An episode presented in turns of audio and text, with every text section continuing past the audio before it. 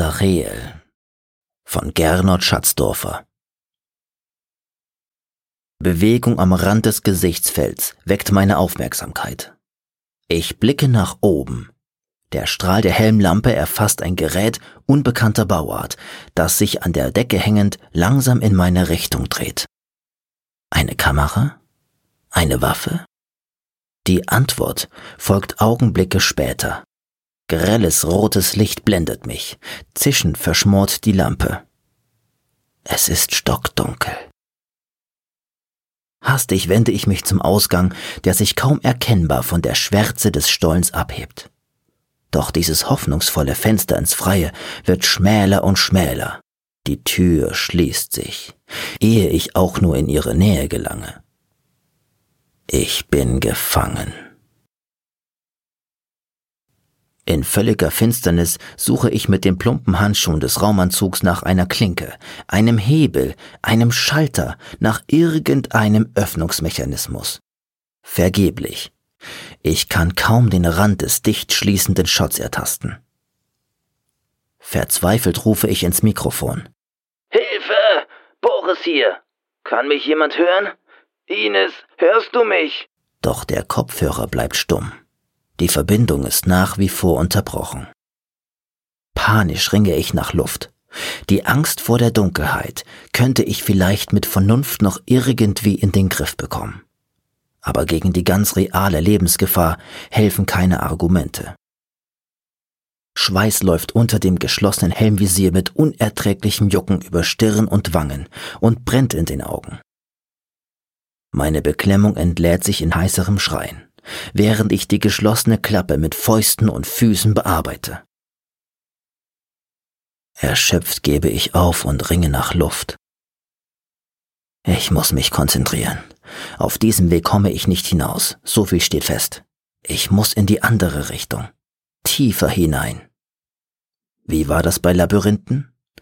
Immer mit der linken Hand an der Wand entlang tasten. So findet man entweder einen Ausgang oder kehrt zum Anfangspunkt zurück. Wenn nur die Dunkelheit nicht wäre. Sie scheint geradezu körperlich spürbar zu werden. Mehrere Male glaube ich zu fühlen, dass ich mich einem Hindernis nähere und bleibe stehen oder ziehe den Kopf ein, soweit es der sperrige Raumanzug erlaubt. Doch vor mir ist nur das Nichts. Ich versuche, das Statusdisplay zu aktivieren, um wenigstens irgendetwas zu sehen. Aber der rote Strahl hat das ganze System lahmgelegt. Die Anzeige bleibt dunkel.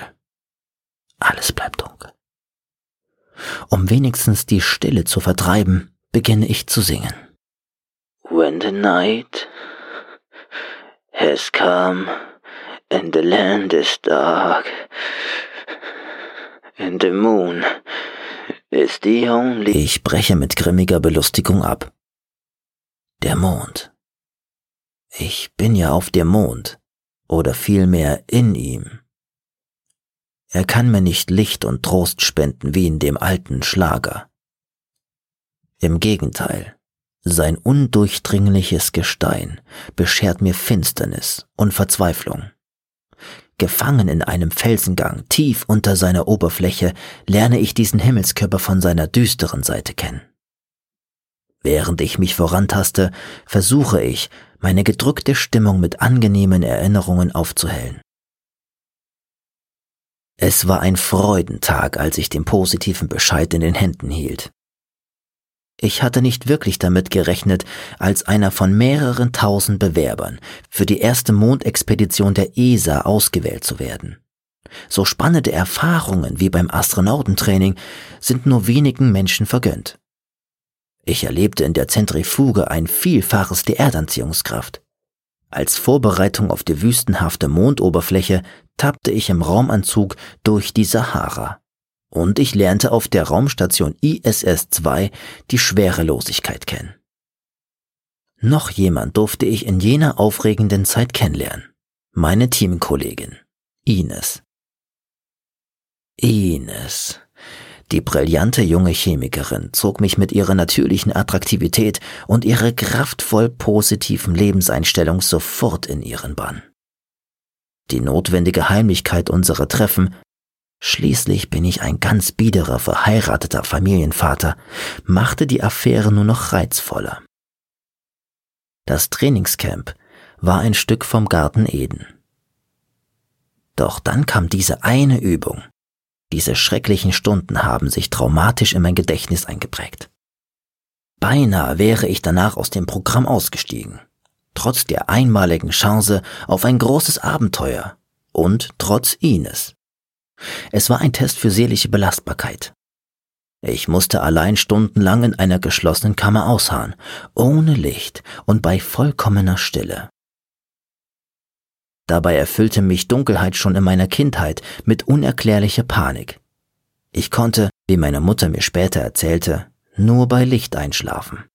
Diese Urangst quält mich auch in meinem schlimmsten Albtraum, der mich seit frühester Zeit immer wieder heimsucht. Ich wache im dunklen Schlafzimmer auf.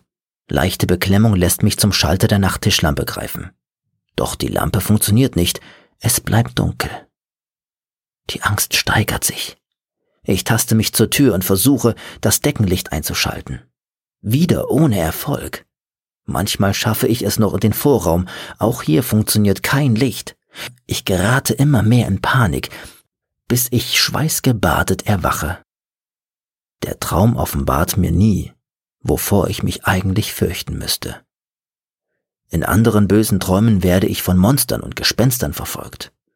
Das ist noch leichter zu verkraften als die Angst vor etwas, das ich nicht kenne, das ich nicht sehe, die Angst vor dem Nichts, vor dem Unkontrollierbaren. Jener grausige Albtraum wurde in der Isolationskammer probeweise Realität. Nun bin ich mit dem Ernstfall konfrontiert in undurchdringlicher Dunkelheit, ohne erkennbaren Ausweg. Überdeutlich schlägt mein Herz in der eng gewordenen Brust, mein Atem geht in hastiges, flaches Hecheln über. Die nächste Panikattacke kündigt sich an. Noch einmal zwinge ich meine Gedanken zurück ins Licht, zum Anfang der Expedition. Arzachel. Ines war nach der Landung auf dem Mond in Hochstimmung, so wie wir alle. Es ist so schön, dass wir ausgerechnet diesen Mondkrater erforschen sollen. Schon der Name hat mich seit jeher fasziniert. Er klingt wie ein düsterer Engel. Ich pflichtete ihr bei und ergänzte. Aber auch der wissenschaftlichen Neugier kommt unser Ziel perfekt entgegen. Die ESA hat uns schließlich nicht wegen des klangvollen Namens zu den Arzacheren geschickt. Rillen, das klingt so harmlos, wie ein paar kleine Kratzer im Stein. Eine richtige Beleidigung für diese kilometerlangen wunderschönen Schluchten, geologisch hochinteressant und noch völlig unerforscht. Wir sind die Ersten. Ich möchte mich am liebsten gleich in den Raumumzug werfen und in die Spalten einsteigen. Kurze Zeit später war es dann soweit. Ich stand mit Ines am Grund eines tiefen Grabens. Selbst dieser kleine Ausläufer des gewaltigen Schluchtsystems im Krater Arzache beeindruckte uns durch seine schroffen Steilwände mit ihren bizarren Felsformationen. Die Strahlen der schräg stehenden Sonne reichten kaum bis hier unten. Die Helmlampen erwiesen sich als unentbehrlich. Bevor wir mit den Forschungsarbeiten begannen, zwinkerte ich Ines zu, und wir starteten wie vereinbart ein privates Experiment, auf das ich schon immer neugierig gewesen war, seit ich vor Jahren in einem Science-Fiction-Roman davon gelesen hatte. Wir schalteten die Funkgeräte ab, und ich berührte ihren Helm mit meinem. Ines, kannst du mich hören? Ihre Stimme war schwach, aber deutlich vernehmbar. Ich höre dich, mein Schnurrkater. Und sonst hört uns niemand was du für Ideen hast. Aber genau das ist es, was ich an dir mag. Diese kleinen Verrücktheiten, die immer wieder durchkommen. Meinst du auch die, wenn ich im Bett hinter dir liege und deine Brüste... Wir wollen doch nicht so ausschweifig werden. Durch die beiden Helme hindurch hörte ich ihr Lachen. Schalten wir wieder ein, bevor die Funkstille auffällt. Dieses Lachen. Es löste sofort einen Schwall verliebter Gefühle aus. Doch auf uns wartete noch Arbeit. Wir fotografierten, sammelten Bodenproben und bahnten uns gemeinsam den Weg über den zerklüfteten steinigen Untergrund. Wenig später verloren wir den Kontakt nach draußen. Die Wände des tiefen Tals blockierten die Funkverbindung. Waren wir unter uns, nun mussten wir auch unsere Entscheidungen eigenmächtig treffen. So beschlossen wir bei einer Abzweigung, uns kurz zu trennen. Wir planten, einzeln weiter vorzudringen, solange wir einander hörten, und dann zur Gabelung zurückzugehen. Wir sprachen laufend miteinander, bis nach einiger Zeit auch zwischen uns die Verbindung abriss. Ich schickte mich an, umzukehren. Da sah ich wenige Meter vor mir in der Wand der Schlucht den Eingang zu einer Höhle. Neugierig trat ich näher. Das war doch nicht möglich. Was ich sah, war auf keinen Fall natürlichen Ursprungs. Dies hier war ein Artefakt, etwas von Menschen gebautes. Wirklich von Menschen? In der dunklen Nische zeigte mir der Strahl meines Scheinwerfers eine halb aufgeklappte Tür. Sie ahmte außen in perfekter Tarnung die unregelmäßige Struktur des Gesteins nach. Verschlossen würde sie so gut wie unsichtbar sein. Vorsichtig leuchtete ich in die Öffnung, wo sich ein Gang von exakt rechteckigem Querschnitt im Dunkel verlor. Ohne viel nachzudenken überwand ich meine Angst vor dem finsteren Loch und entschloss mich zu einer jenen kleinen Verrücktheiten, die Ines so an mir schätzte. Nur ein kleiner Schritt hinein, dann würde ich sofort kehrt machen und den anderen berichten. Mit dieser unbedachten Aktion habe ich, äh, wie ich inzwischen weiß, die Grenze vom harmlosen Leichtsinn zur gefährlichen Dummheit überschritten. Nun bin ich in diesem lichtlosen Kerker eingeschlossen, ohne erkennbaren Ausweg und von panischer Angst gequält. Aber wer tut so etwas? Wer errichtet so aufwendige Artefakte auf dem Mond und wozu? Nur um arglose Astronauten in die Falle zu locken? Ist das hier ein weiterer Test, eine Prüfung, so wie die Isolationskammer? Die Laserkanone oder was auch immer das war, hätte mich ohne weiteres töten können, begnügte sich aber damit, mir das Licht abzudrehen. Der Strahl hatte äußerst präzise auf die Helmlampe gezielt, sonst wäre ich jetzt zumindest blind. Vielleicht bin ich ja blind. Zum Leben in Dunkelheit verurteilt bis an mein Ende. Und das könnte schon bald auf mich zukommen. Nein, so schnell gebe ich nicht auf. Ich werde mich auf den Weg machen. Möglicherweise bringt mich die linke Handregel zu einem Ausgang. Wenn das eine Testanordnung ist, muss ich wohl oder übel mitspielen, statt wie eine unfähige Laborratte einfach an Ort und Stelle zu verrecken. Behutsam taste ich mich an der Wand entlang und entferne mich zusehends vom Eingang, der mir ohne dies verschlossen bleibt. Ines und die anderen werden die felsähnliche Tür möglicherweise nicht einmal bemerken. Hier drinnen ist die Wand aber eben. Mit den Handschuhen ist nicht tastbar, ob sie direkt aus dem Gestein gearbeitet wurde oder ob noch eine Art Mauerwerk hochgezogen wurde. Im Vorwärtstappen stürze ich beinahe, als mein Fuß ins Leere tritt. Es geht bergab, nicht über eine Treppe, sondern eine steile Rampe. Ich setze meine Schritte vorsichtiger, und das zu Recht, denn es folgen noch mehrere solche Schrägen, die mich immer tiefer in das Innere des Mondes führen. Dieser Abstieg erinnert mich an einen Gang in die Unterwelt, wie ihn einst Orpheus oder Odysseus auf sich nahm. Auch der älteste aller Sagenhelden, Gilgamesch, hatte einen ähnlich düsteren Weg zu bewältigen. Ich weiß den genauen Wortlaut nicht mehr, nur dass sich die Beschreibung in ornamentaler Eindringlichkeit wiederholt. Er war eine Stunde gegangen, dicht war die Finsternis und ohne Licht nichts konnte er sehen. Er war zwei Stunden gegangen, dicht war die Finsternis und ohne Licht nichts konnte er sehen. Er war drei Stunden gegangen, dicht war die Finsternis und ohne Licht nichts konnte er sehen. So oder ähnlich geht es weiter. Schließlich erreicht er doch den Ausgang. Und mehr noch, er hat in weiterer Folge auf seiner rastlosen Suche nach Unsterblichkeit beinahe Erfolg. Davon bin ich weit entfernt. Ich spüre, dass der Sauerstoff zur Neige geht. Meine Hoffnung schwindet. Mechanisch schleppe ich mich weiter, nur um nicht passiv im Dunkeln hockend auf den Tod warten zu müssen. Das Atmen fällt mir immer schwerer. Zunehmende Benommenheit lässt mich taumeln. Das langsame Ersticken erfüllt mich mit Todesangst. In meiner Verzweiflung öffne ich den Helm. Außen ist Luft. Der erste, gierig eingesogene Atemzug schmeckt abgestanden und riecht nach Maschinen. Aber es ist zweifellos atembare, sauerstoffhaltige Luft. Vielleicht komme ich hier doch noch lebend heraus. Dann allerdings muss ich eine Entscheidung treffen. Ines will, dass ich mich von Susanne scheiden lasse. Aber will ich das auch? Will ich meine liebevolle Ehefrau verlassen?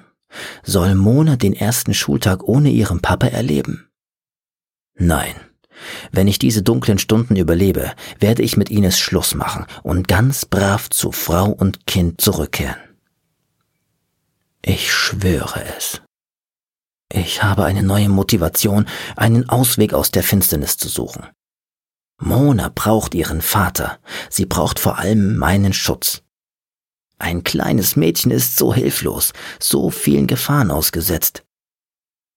Ich denke an all die Perversen, Sadisten und Kinderschänder, die oft unerkannt ihr Unwesen treiben. Soll nur so einer versuchen, sich an meiner Tochter zu vergreifen. Ich würde kurzen Prozess mit ihm machen. Nein, ich würde es langsam angehen. Ich stelle mir das Dreckschwein gefesselt vor, hilflos mir ausgeliefert. Zuerst käme rohes Abreagieren mit Schlägen und Dritten, aber immer vorsichtig genug, dass er mir nicht gleich wegstirbt. Denn dann geht es mit ausgetüftelteren Methoden des Quälens weiter. Als Wissenschaftler habe ich im Labor gelernt, Stromimpulse sorgfältig zu dosieren. Damit würde ich seine widerlichen Eier kitzeln, seine Zunge, seinen Arsch, bis er mich anfleht, sterben zu dürfen.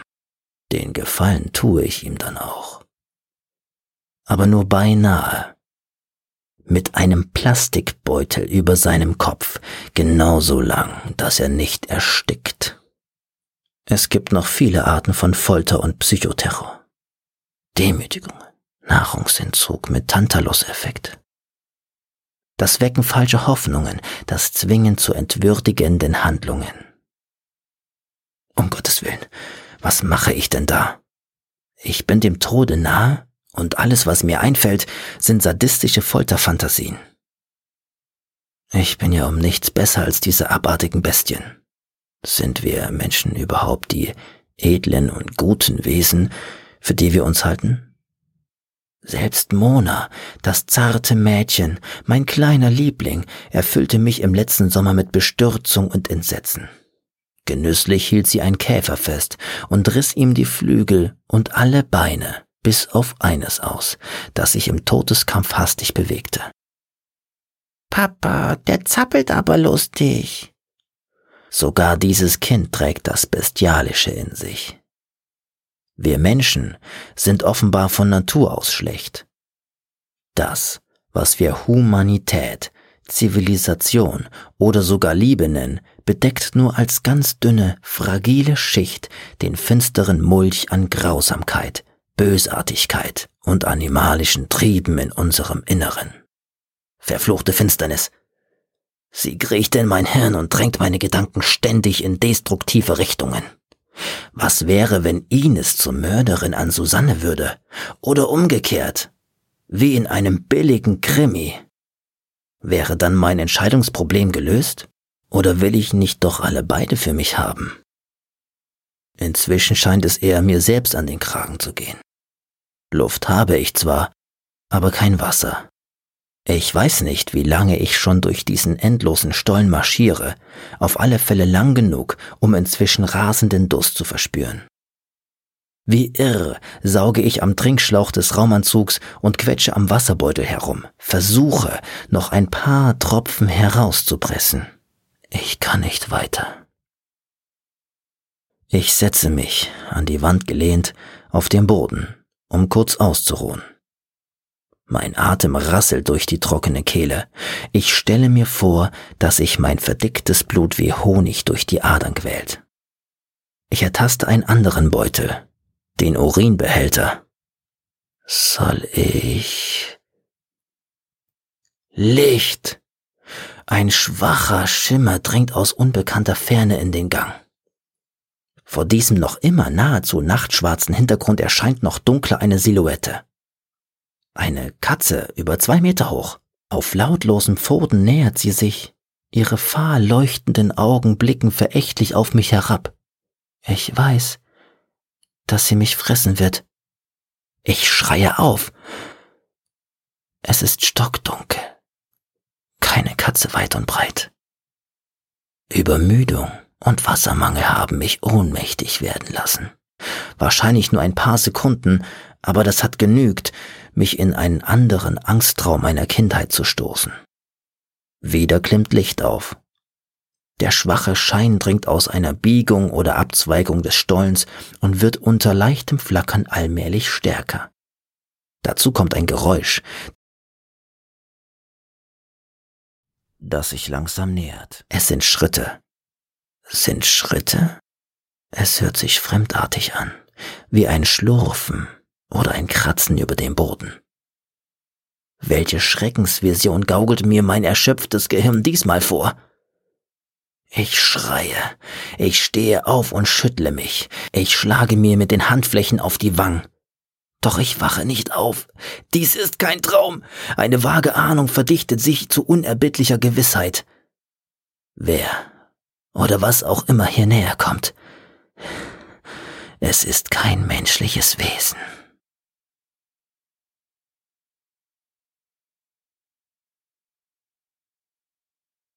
Sie hörten Arzachel, geschrieben von Gernot Schatzdorfer, gesprochen von André Hupfer. Eine Produktion von podyssey.de